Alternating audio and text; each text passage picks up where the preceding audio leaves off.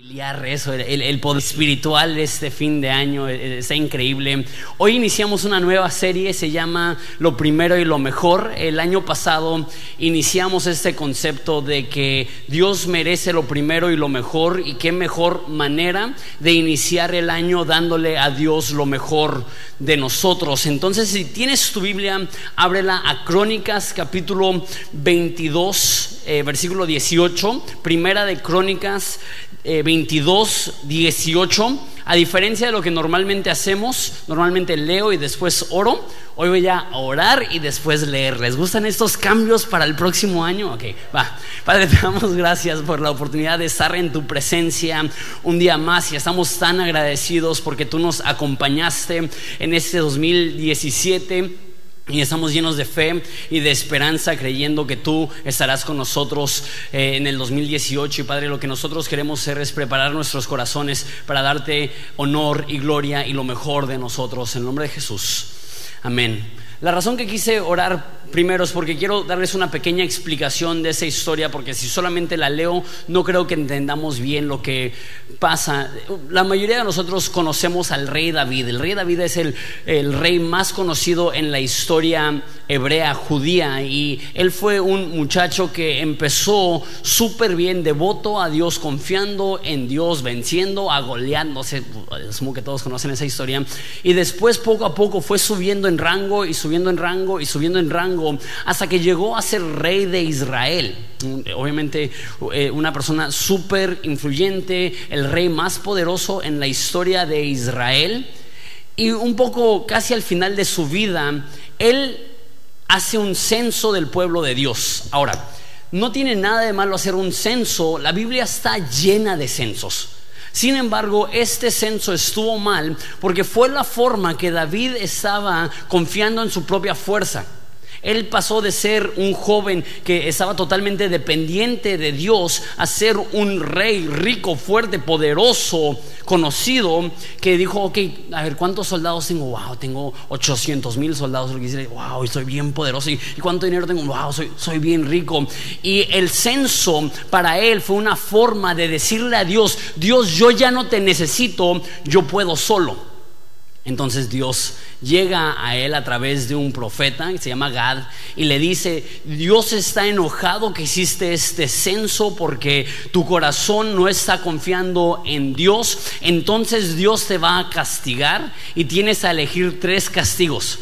O te quito el PlayStation, o no sales el fin de semana.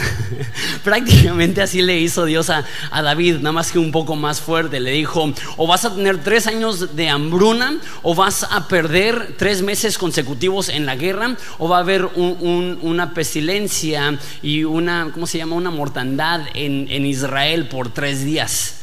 Entonces David dijo, no, pues tres años, tres meses o tres días, pues la, de tres días. Y de hecho dice, porque yo sé que Dios es un Dios de misericordia y dicho hecho, sí castigó, pero cuando llegó a Jerusalén, Dios envió otra vez al profeta y le dijo a, a David, no voy a hacer nada en Israel si es que tú vas a tal casa y me haces un sacrificio en esta casa, en un trillero, un lugar donde, donde toman el trigo y lo rompen para separar la cáscara del trigo. Entonces lo que dice eh, Dios es, voy, a ser misericordioso y no voy a dejar que la enfermedad llegue a la capital si es que tú haces este sacrificio. Entonces ahora sí. Con esa información ya vamos a entender la historia. Esto es Primera de Crónicas 21, 18.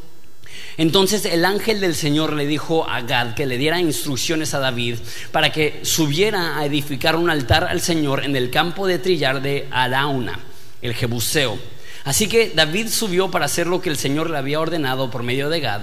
Mientras Arauna trillaba el trigo, miró hacia atrás y vio al ángel y los cuatro hijos de Arauna que estaban con él huyeron y se escondieron. Cuando Arauna vio que se acercaba David, salió del campo de trillar y se inclinó ante, ante David, rostro en tierra. David le dijo a Arauna, permíteme comprarte este campo de trillar por el precio total, así podré edificar ahí un altar al Señor para que detenga la plaga. Tómala, mi Señor, tómala, mi Señor el Rey, y úsela como usted quiera, le respondió Arauna a David. Yo le daré los bueyes para las ofrendas quemadas y los tablones de trillar como leña para hacer un fuego sobre el altar. Yo también le daré el trigo para la ofrenda de cereales, se lo daré todo. Pero el rey David le respondió a Arauna, no, insisto en comprarla por el precio total. No tomaré lo que es tuyo para dársela al Señor. No presentaré ofrendas quemadas que no me hayan costado nada. Así que David le dio a Arauna 600 piezas de oro en pago por el campo de trillar. Y ahí David edificó un altar al Señor y sacrificó ofrendas quemadas y ofrendas de paz. Y cuando David oró, el Señor le contestó enviando fuego desde el cielo para quemar la ofrenda sobre el altar. Padre, tenemos ah, la costumbre de orar siempre después de que, de que leo la Biblia. Ya oramos, entonces entramos directamente en esto. Estamos en finales de año y en estas fechas todos estamos pensando en los cambios que queremos hacer para el próximo año. No, ya estamos viendo nuestro cuerpo y decimos, no manches, me pasé en las fiestas, pero todavía falta año nuevo, ¿no? O sea, me voy a empuercar y ya después de eso prometo ser constante en el gym, puras cosas verdes voy a comer de enero número uno a enero dos, ¿no? Y ya después de ahí pues veremos. Pero estamos considerando nuestras vidas y decimos, no puedo creer la cantidad de champurrado y atole y tamales y todo esto. Y decimos, ¿sabes qué? Para el próximo año voy a ser diferente, para el próximo año voy a hacer cambios. Y sabes qué? Yo antes criticaba un poco los, los propósitos de año nuevo y decía, no, pues ¿para qué te propones algo si no lo vas a hacer, no? Hasta que Dios me empezó a dar a mí más disciplina y hubo varios cambios en mi vida que yo hice por propósitos de año nuevo que hasta la fecha continúa. Entonces me da un chorro de esperanza. ¿Sabes qué? Un propósito de año nuevo sí te puede cambiar la vida, sí puede mejorar tu vida. Pero sabes qué? Muchas veces nuestros propósitos de año nuevo giran en torno a cómo mejorar nuestra vida y eso no tiene nada de malo. Sin embargo, creo que es bien importante como cristianos al finalizar un año y al iniciar otro año nos hagamos esa pregunta. ¿Cómo puedo honrar yo a Dios? ¿Cómo puedo yo ser más generoso con Dios? ¿Cómo puedo yo darle a Dios? Porque Él ya me ha dado absolutamente todo. Me encantó lo que dijo Jonathan en, la, bienvenida que, damos, que si ese ha sido tu mejor año, tú tienes mucho de qué estar agradecido. Y si, este ha sido un mal año, Dios te ha traído, Dios no te ha soltado, Dios está usando esto para, madurarte y para mejorarte. Y, y sabes que sin importar nuestra condición, tenemos mucho de qué estar agradecidos. Y cuando consideramos cómo darle a Dios lo primero y lo mejor, hay tres recursos que todo ser humano tiene. Uno es el tiempo. Todo ser humano tiene 24 horas al día, 7 días a la semana, 30, 31 días al mes. A nadie nos toca más, a nadie nos toca menos. Algunas personas duermen más, entonces quizá a ellos les toca un poco menos, pero en teoría todos tenemos exactamente la misma cantidad de tiempo y podemos utilizar nuestro tiempo como un modo de adoración a Dios es nuestro tiempo, es nuestro talento. Dios nos ha dado a todos dones y talentos que debemos de usar para, su honor y su gloria. Muchas veces creemos que si es para Dios, entonces no tenemos que hacerlo tan padre porque a fin de cuentas Dios entiende, ¿no? Estaba escuchando un pastor que estaba hablando de eso, que fue a una iglesia y en la iglesia la muchacha que estaba dirigiendo la alabanza cantaba horrible. Y él así como que, ay, ¿cómo puede ser que la dejen ahí? Y él le preguntó a alguien, oye, ¿por qué la dejan dirigir la alabanza? Y dicen, no, pues sabemos que canta bien feo, pero, pero lo hace para Dios, entonces no importa. si, si no cantas bonito, tú debes de adorar a Dios con tu canto, pero no detrás de un micrófono. De hecho, es bien chistoso. Yo tengo una voz terrible. Entonces yo me rehuso a cantar eh, en el micrófono. Aun cuando cantamos las mañanitas, yo soy como... Ni, ni, quiero cantar porque no sé si les ha pasado que estás grabando un video para tu Instagram Story en la iglesia, acá todo inspirado y, y estás cantando y de repente escuchas tu historia y dices... Así canto, con razón cuando empiezo a cantar más fuerte la gente alrededor de mí deja de cantar, ¿no? Así como que, ay, ¿qué es eso?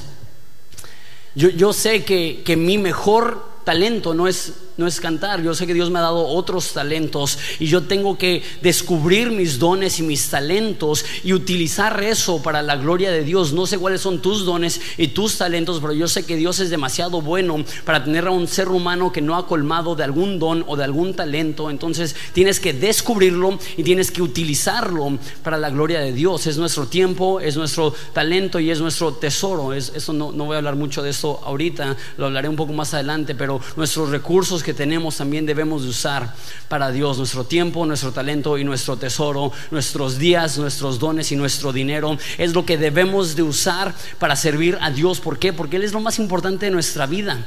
Y es la forma que le honramos. Tengo cinco puntos para nosotros el, el día de hoy. El primero es, lo opuesto a la generosidad es la autosuficiencia. Lo opuesto a la generosidad es la autosuficiencia. Deja explico esto, porque uno pensaría que lo opuesto a ser generoso es ser codo. Una persona que es generosa es una persona que da y una persona que es coda es una persona que no da. Sin embargo, creo que la razón que la gente de repente no es generosa es porque tiene esta mentalidad, prefiero tenerlo yo a que lo tengas tú. Entonces, una persona que da a otra persona lo que está diciendo es, prefiero la amistad, te amo más a ti, entonces quiero darte a ti esta cosa. Un ejemplo súper tonto para entender esto, cuando te compras tus, tu, bolsa de papitas y llega tu amigo y como que la comes así a escondidas porque no quieres que, que meta tu mano y acá saquen todas las papitas, ¿no? ah, disfruta, ¿no? Lo que estás diciendo y lo que estás expresando cuando no quieres compartir tus papitas es, estas papitas las prefiero en mi panza que en tu panza. Estas galletas las prefiero en mi panza que en tu panza. Y cuando tú compartes, lo que estás diciendo es, yo prefiero compartir la experiencia y que tú disfrutes de lo que yo estoy disfrutando. Cuando tú estás acaparando para ti todas las cosas, estás diciendo, no, no, no, mi satisfacción es lo más importante. Cuando tú das, lo que estás diciendo es, yo encuentro satisfacción en que los dos podamos compartir esta experiencia. Es un ejemplo tonto de las galletas, pero creo que en lo que más gastamos los mexicanos o el, ser humano, la mayoría, es en su vivienda, es en, renta o, lo que pagas para tu casa. Cuando tú te rehusas a usar tu hogar para bendecir a otras personas, lo que estás diciendo es yo, yo prefiero proteger mis intereses, proteger mis necesidades y no quiero compartir esto. Pero cuando tú abres tu hogar, tú dices, no, yo quiero recibir a personas en mi hogar para cenar, para comer, para hospedar a, gente que, que, es de fuera de la ciudad. Lo que tú estás diciendo es, estoy dispuesto a incomodarme un poco con el fin de compartir una experiencia con alguien. la definición de generosidad es decir, yo encuentro satisfacción en la satisfacción de otras personas. Yo no soy autosuficiente, yo estoy dispuesto a invertir en otras personas para compartir de esta alegría y para compartir de este gozo. Y eso fue el problema con David. David dejó de confiar en Dios. Él estaba acaparando más soldados y más dinero y más palacios y más para mí. Y Dios dice, hey, tranquilo. Yo te he dado todo esto. ¿Por, ¿Por qué tienes esta actitud de acumulación y de sentirte satisfecho porque has podido lograr tanto? Y Dios le envía una plaga porque porque su corazón dejó de confiar en Dios, empezó a ser autosuficiente y no dependiente de Dios. Y se me hace muy extremo y muy loco. Normalmente pensamos, sí, Dios castiga el pecado y sí, Dios odia el pecado. Pero es muy loco pensar que aún la desconfianza Dios castiga.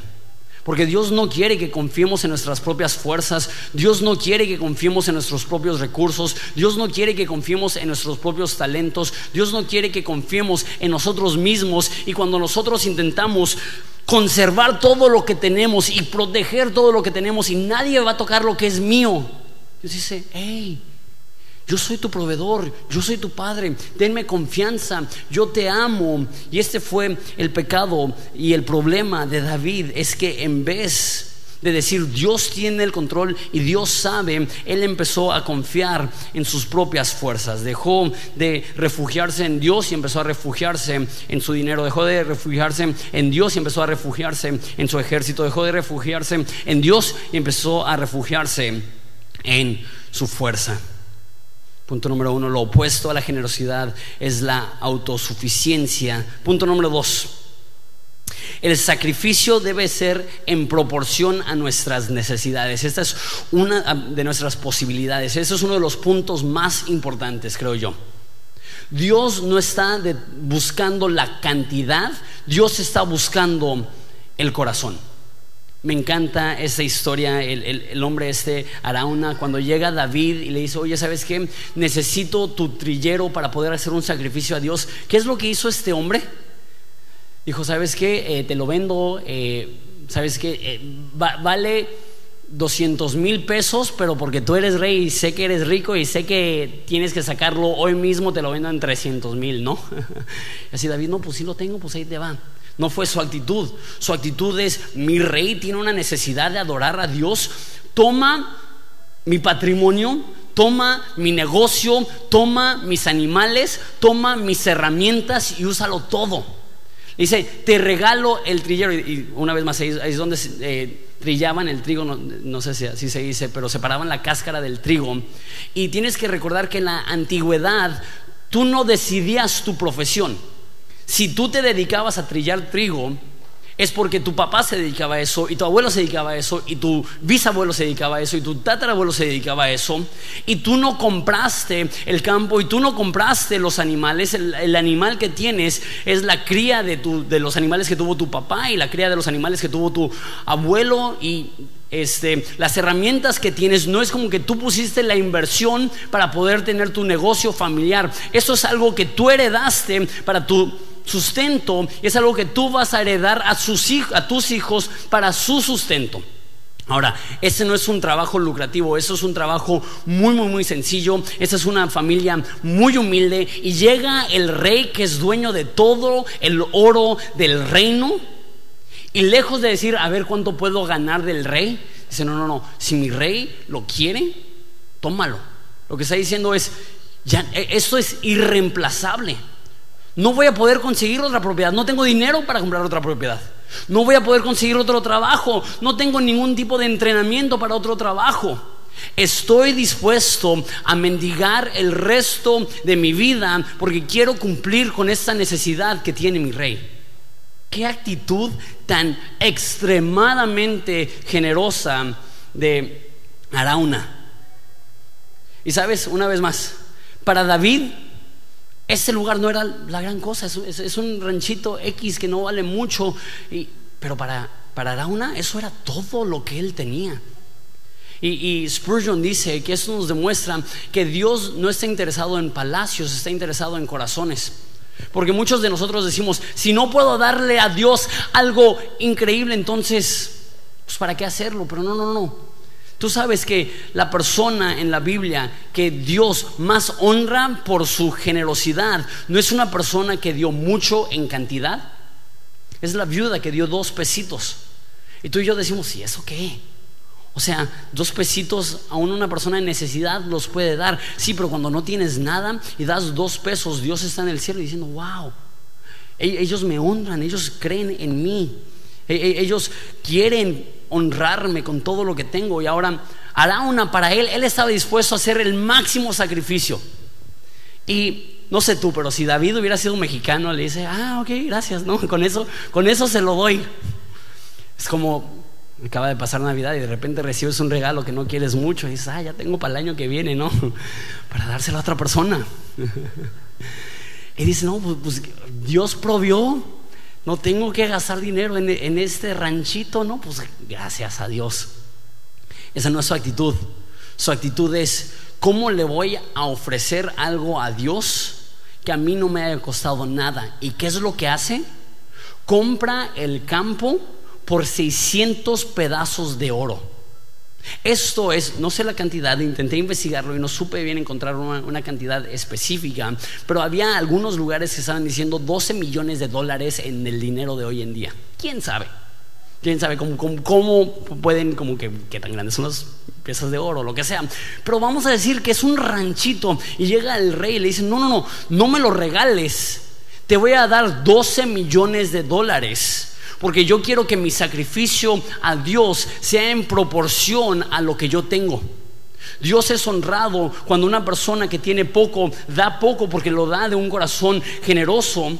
Y de la misma forma, cuando una persona que tiene más da, debe de dar en proporción.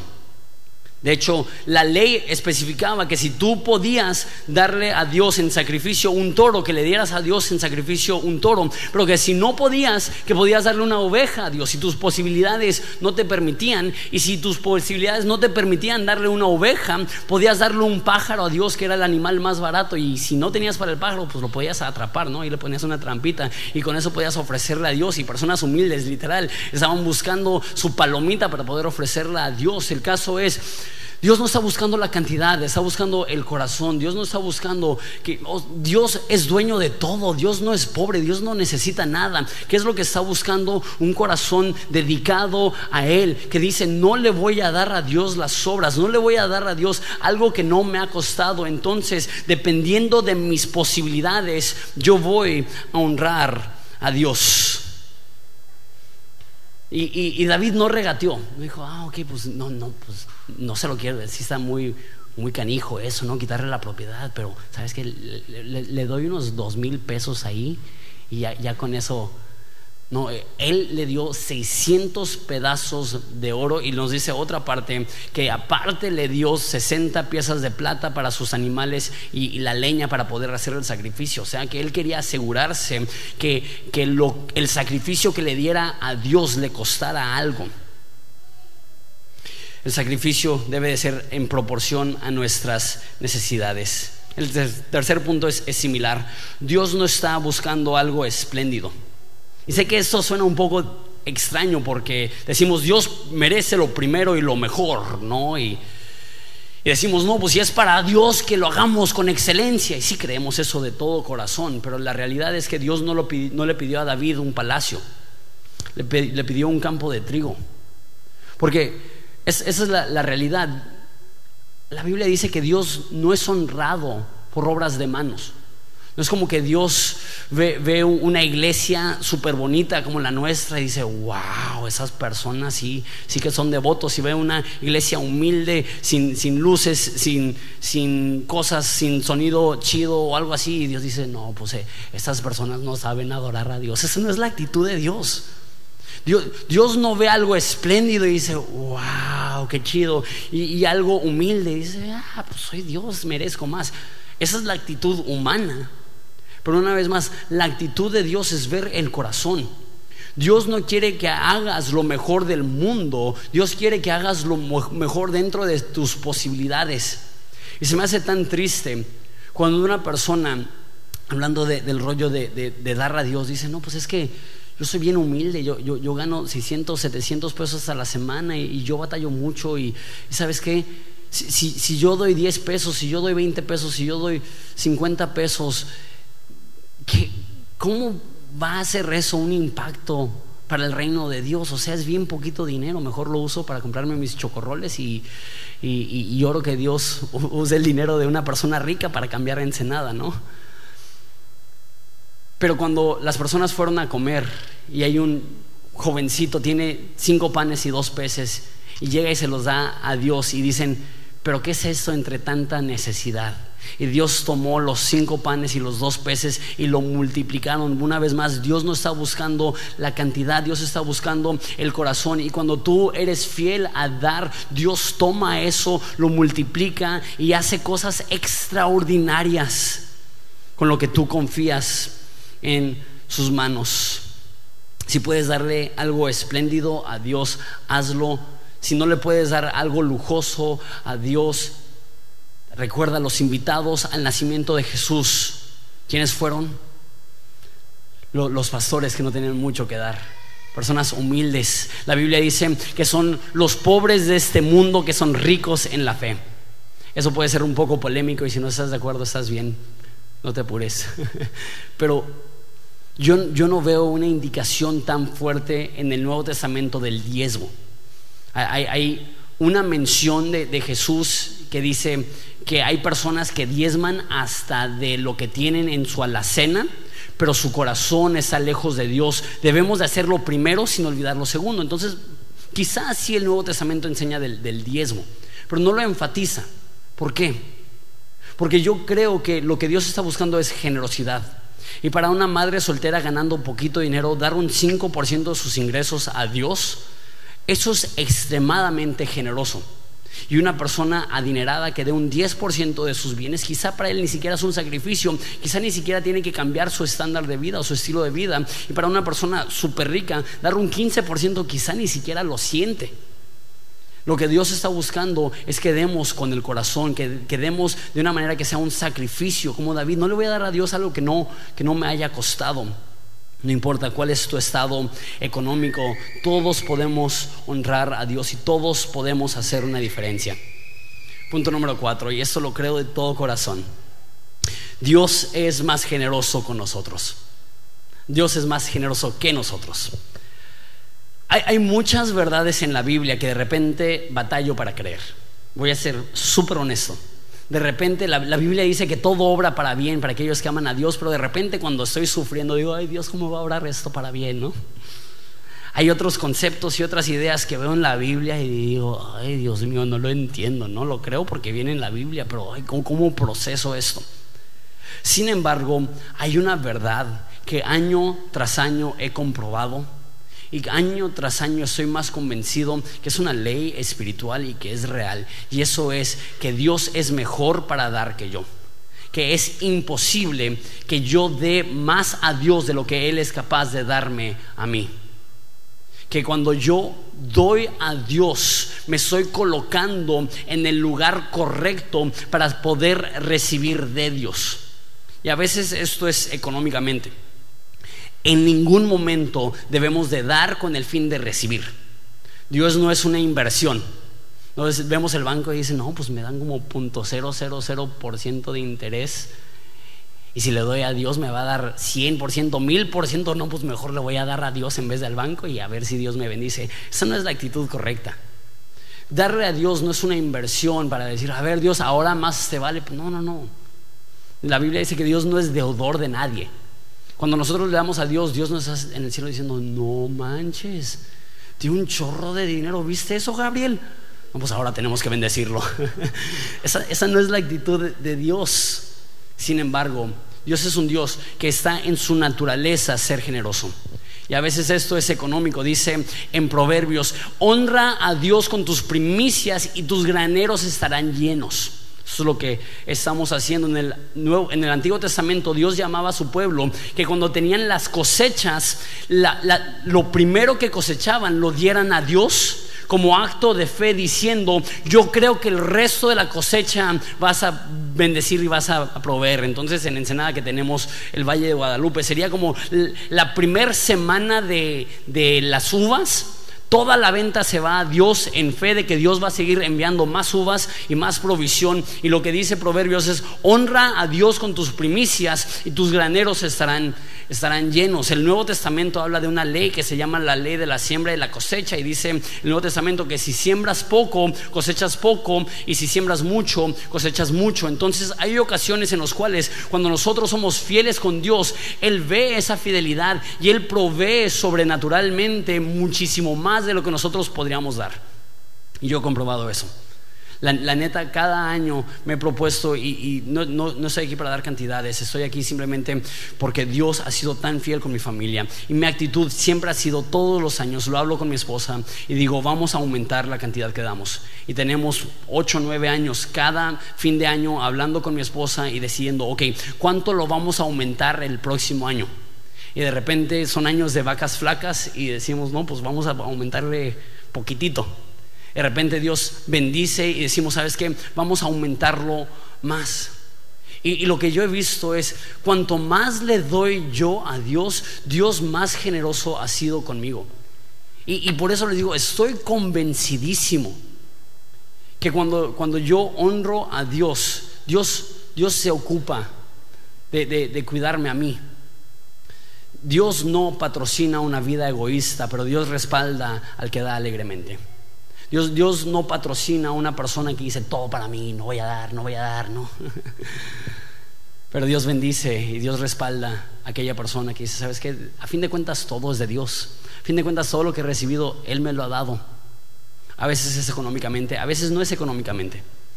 A veces simplemente tú le das a Dios y Dios te recompensa con paz, con alegría, con amor, con alguna petición que tienes en tu corazón.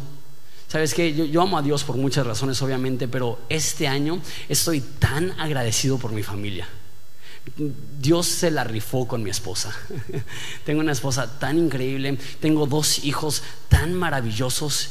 digo, Dios me ha dado muchísimo más de lo que merezco.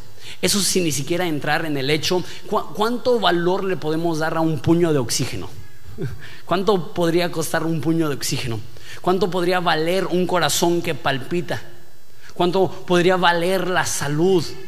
Dios ha sido tan bueno conmigo y no doy para recibir, pero doy porque soy agradecido, porque Dios ha sido fiel. Y cuando doy en agradecimiento lo que he visto es que simplemente me colocan en el lugar para poder recibir su bendición. Quizá no es económico, y quizá no es que Dios te da más dinero, por ahí una parte eh, en, en, Ageo que habla de que hay personas que, que, no le quieren dar a Dios y la forma que Dios los corrige es que hace que el dinero que lo metan, lo metan en sacos rotos, dice. Entonces, ganan dinero, pero Dios no permite que su dinero les rinda. Y cuando tú eres fiel con lo que le das a Dios, sobrenaturalmente Dios multiplica para que menos te rinda más. No sé si alguna vez ha pasado, yo creo que absolutamente a todos de nosotros, que llega la quincena y estamos bailando así súper alegres y felices y palones, así como, ¿a dónde se fue todo? Es que es un saco roto y cuando confiamos en Dios muchas veces la bendición es que Él bendice para que puedan rendir más lo que tenemos. Una vez más, no le damos a Dios para recibir algo a cambio, eso es manipulación. Le damos a Dios porque ya lo hemos recibido todo en Él, porque hemos recibido de su parte amor, salvación, cariño, propósito, oxígeno en nuestros pulmones, sangre en nuestras venas, una iglesia a la cual pertenecer, una familia que podemos tener y, y yo estoy agradecido con Dios y sé que tú lo estás. Y Dios ha hecho tanto en este año y mi oración es cómo podemos iniciar el 2018 con esta actitud. Dios ha sido tan bueno conmigo. Yo quiero ser agradecido. Quinto y último punto. Me encanta esto. Ya sé que se escucha medio pente, pero me encanta esto. La historia dice que, que David compra este campo, hace el sacrificio y Dios envía el fuego del cielo. Me encanta esta imagen. Mi quinto punto es, nosotros ponemos el sacrificio y Dios pone el fuego. Y sé que eso se escucha, es lo que digo, medio pente, ¿no? medio trillado, el fuego de Dios no arde. Pero me encanta esa idea, que cuando nosotros nos encargamos en hacer lo humano, Dios se encarga en hacer lo divino. Que cuando nosotros nos encargamos de hacer lo que está dentro de nuestras posibilidades, Dios se encarga de hacer lo que únicamente Él puede hacer. Y eso es lo, que veo en, la Biblia, que cuando nosotros somos fieles a Dios, Dios responde. Cuando nosotros somos fieles con Dios, Dios no está en el cielo así como que, ah, chido, qué bonito. No, cuando nosotros somos fieles a Dios, Él manda su fuego, Él manda su respaldo, Él manda su poder. Cuando nosotros damos el sacrificio, Dios respalda con su fuego, Dios respalda con su poder. Y en la Biblia veo esto muy seguido, que Dios espera a que el hombre haga un sacrificio y después respalda. Pienso en el pueblo de Israel que para cruzar el Jordán, Dios les pidió que se metieran hasta la cintura primero en el agua antes de que lo abriera. ¿Qué es lo que estaba haciendo? Estaba dejando que ellos ejercieran su fe porque si no, imagínate, se meten los, los sacerdotes al agua y es ahí, les prometo que ahorita se va a abrir y ay, no se abrió, regrésate, ¿no? que Dios esperó a que Israel rodeara Jericó siete días antes de que cayera. Que Dios pidió que se llenaran las tinajas de agua antes de convertirlas en, en vino que Dios recibió cinco panes y dos peces antes de multiplicarlo. Y sabes, humanamente hablando, Dios nos ha encargado una Dios nos ha encargado una encomienda demasiado grande para nosotros. La visión de nosotros es poder impactar al mundo entero. ¿Cómo? Empecemos por algo más bajo. Nuestra visión es poder hacer una diferencia palpable en nuestra ciudad. ¿Cómo? Vámonos más sencillo. Queremos que individuos puedan tener un encuentro con Jesús que les transforme. ¿Cómo? Nosotros ponemos el sacrificio y Dios pone el fuego. Nosotros hacemos lo humano, Dios hace lo divino. Nosotros hacemos lo que está dentro de nuestras posibilidades y Dios hace lo que Él únicamente puede hacer. Sabes, si hay algo que he comprobado en los ocho años que tengo como pastor de Horizonte, es que Dios toma nuestra inversión de tiempo, talento, tesoro, nuestro esfuerzo, nuestras lágrimas, nuestro sudor, nuestra sangre, nuestro amor, nuestro desempeño, nuestro, nuestra entrega. Y si es así, Dios lo usa así. Y si hay una cosa que hemos visto recurrente en Horizonte, es el milagro de los panes y los peces. Horizonte no es una iglesia chica, pero no es una iglesia masiva. No es una iglesia con recursos enormes, no es una iglesia que, tiene las posibilidades de muchas otras iglesias. Pero es una iglesia que está haciendo tanto, me impresiona tanto, les, amo tanto. He estado bien sentimental por ese rollo de fin de año y todo lo que Dios ha hecho este año. En la cena de servidores eh, firmé 300 invitaciones, me dolía la mano y dije, qué, qué hermoso que haya tantas personas sirviendo en Horizonte que para simplemente firmar las hojas me duela la mano, ¿no? hay, tantas personas, lo estaba pensando, hay tanto talento en Horizonte. Tantas personas que dicen, yo creo en lo que Dios está haciendo en ese lugar, que lo están dando todo para que una persona más pueda conocer a Jesús, para que una persona más pueda tener un encuentro con Jesús. Es inexplicable cómo Horizonte ha podido lograr tanto en tan poco tiempo. Y no es por el poder humano, es porque hemos puesto lo nuestro y Dios ha respaldado. Hemos puesto la leña y Dios mandó el fuego. Hemos hecho el sacrificio y Dios respaldó. El próximo domingo vamos a tener algo que voy a llamar Domingo de, Visión. Y voy a hablar un poco de, de los planes que Dios ha puesto en nuestro corazón para el próximo año.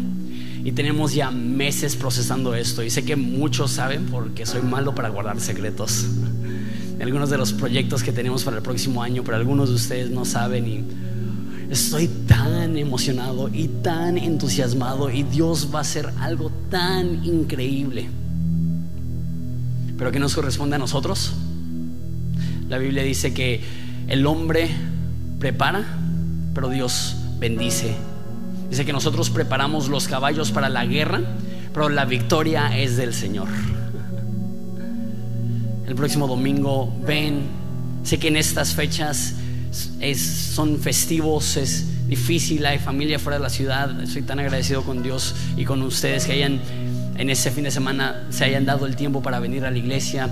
La próxima semana ya retomamos con toda, con toda la fuerza, con toda la, energía y poder hablar de los proyectos que tenemos para el 2018. También voy a hablar la semana que viene de, de los proyectos que tuvimos el año pasado, de de Casa Keila, un hogar para rescatar a mujeres víctimas de la trata humana, de la iglesia que construimos en Camboya, del salón de, adolescentes del Ancla, del tour que hicimos, del congreso que hicimos, de la escuela de liderazgo, todos estos proyectos que, que, que nos propusimos a principios del año que, pasado y que Dios hizo cosas increíbles. Hablaré un poco de esto. Pero eso es lo que queremos hacer. Lo hicimos el año pasado y para mí fue tan, tan importante. Es empezar el año dándole a Dios lo mejor de nuestro tiempo, de nuestro talento y de nuestro tesoro. Entonces, de nuestro tiempo, voy a ser honesto. el año pasado les propuse darle a Dios los primeros cinco minutos del día. Fue tan padre iniciar el día y no abrir Instagram. Porque la tentación, me gusta como le dice John Piper. John Piper es un pastor y él ya tiene como 75 años y él dice, hay una guerra en la casa de los Piper, todas las mañanas. Y eso es si voy a abrir la Biblia o si voy a abrir el Twitter en la mañana. Yo ya no uso Twitter, entonces para mí es Instagram. Y el año pasado, o más bien al principio de este año, les animé, ¿sabes qué? Vamos a darle a Dios los primeros cinco minutos del día. Y fui súper constante los primeros seis meses y después como que algo pasó por ahí y estoy emocionado por poder retomar ese reto. Y quizá el año, este año duró seis meses, y quizá este año durará nueve meses y quizá la próxima vez durará tres años. Es mejor intentar y fallar que no intentar nada. ¿Qué tan saludable sería para tu alma pasar el próximo año dándole a Dios los primeros cinco minutos de tu día para leer la Biblia? Darle a Dios lo mejor de nuestro tiempo. Dos, darle a Dios lo mejor de nuestro talento. Yo obviamente el don que Dios me ha dado es de la predicación y eso obviamente lo, Dios me ha dado el privilegio de usarlo semana tras semana. Pero uno de los dones que he descuidado es el escribir. Antes escribía un chorro blogs y un libro y, y este año me propuse, ¿sabes qué? Voy a, voy a retomar eso, voy, voy a escribir un libro en el 2018. Quiero darle a Dios lo mejor de mi tiempo, quiero darle a Dios lo mejor de mi talento y, tres, quiero darle a Dios lo mejor de, de mi tesoro. Entonces lo que vamos a hacer es que el fin de semana del 13 y 14 de enero vamos a tomar todo lo que entre este fin de semana y lo vamos a dedicar a los proyectos para el 2018 no, se va a usar para gastos recurrentes de la iglesia, de nómina o de rentas o de servicios o de necesidades recurrentes, gracias a Dios. Eh, todo eso se está cubriendo perfectamente bien. Vamos a ser súper intencionales de decir, el 14 o, 13 de, enero voy a darle a Dios como principio de año una ofrenda generosa para iniciar el año. Les voy a decir la próxima semana cuánto entró este año y cómo se pudo usar, pero, pero me encantó ver cómo personas realmente se lo tomaron a pecho. ¿Sabes que podemos hacer una diferencia? Podemos construir una iglesia en Camboya. Podemos iniciar una casa para rescatar a mujeres víctimas de la trata humana. Podemos darle un espacio a adolescentes. Podemos viajar por el país y llevar el mensaje de Jesús. Podemos hacer un congreso chido para alcanzar a nuestra región. Podemos ya no me acuerdo de la última. Podemos iniciar una escuela para capacitar a la próxima camada de líderes para México. Y se logró. Y como horizonte 13 y 14 de enero nosotros vamos a poner el sacrificio creyendo que Dios va a enviar el fuego.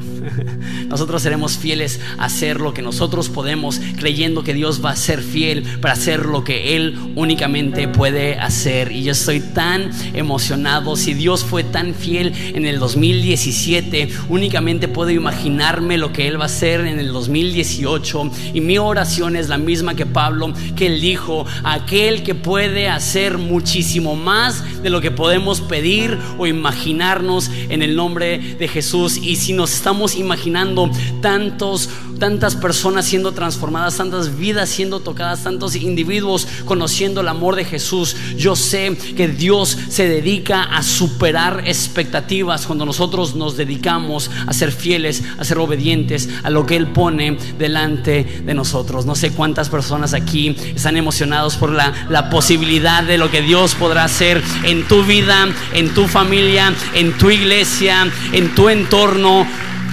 Cuando nosotros le honramos poniéndole a Él primero. Padre, te damos gracias. Vamos a ponernos de pie. Te damos gracias por la oportunidad de adorarte. De que tú eres lo más hermoso que tenemos. Y Padre, como David, queremos darte lo mejor. No queremos darte las obras. No queremos decir, ah, pues ya, tengo esto y, y, si uso esto no, no lo voy a sentir. Queremos ser fieles. Queremos ser generosos. Padre, te amamos tanto y es un privilegio tan grande participar en tu obra. Es un privilegio tan grande usar lo que tú nos has dado para tu honor y para tu gloria y para que más personas te conozcan. Te damos gracias por Horizonte, te doy gracias por esas personas, te doy gracias por cada servidor que un 30 de diciembre, teniendo mil ocupaciones, vino a tu casa para sonreír, para servir, para adorar, para honrarte. Padre, te pido que tú veas este sacrificio con agrado. Te damos gracias que cuando tú ves fidelidad, tú no te quedas en el cielo y, lo admiras de lejos diciendo, wow, qué bonito. Tú llegas y tú respondes y tú respaldas y tú amas. Y Padre, te damos gracias porque tú estás aquí. Y tenemos el honor y el privilegio de ser de fieles, de ser de obedientes. Te amamos, y gracias por esta iglesia. En nombre de Jesús. Amén. Vamos a adorar a Dios juntos.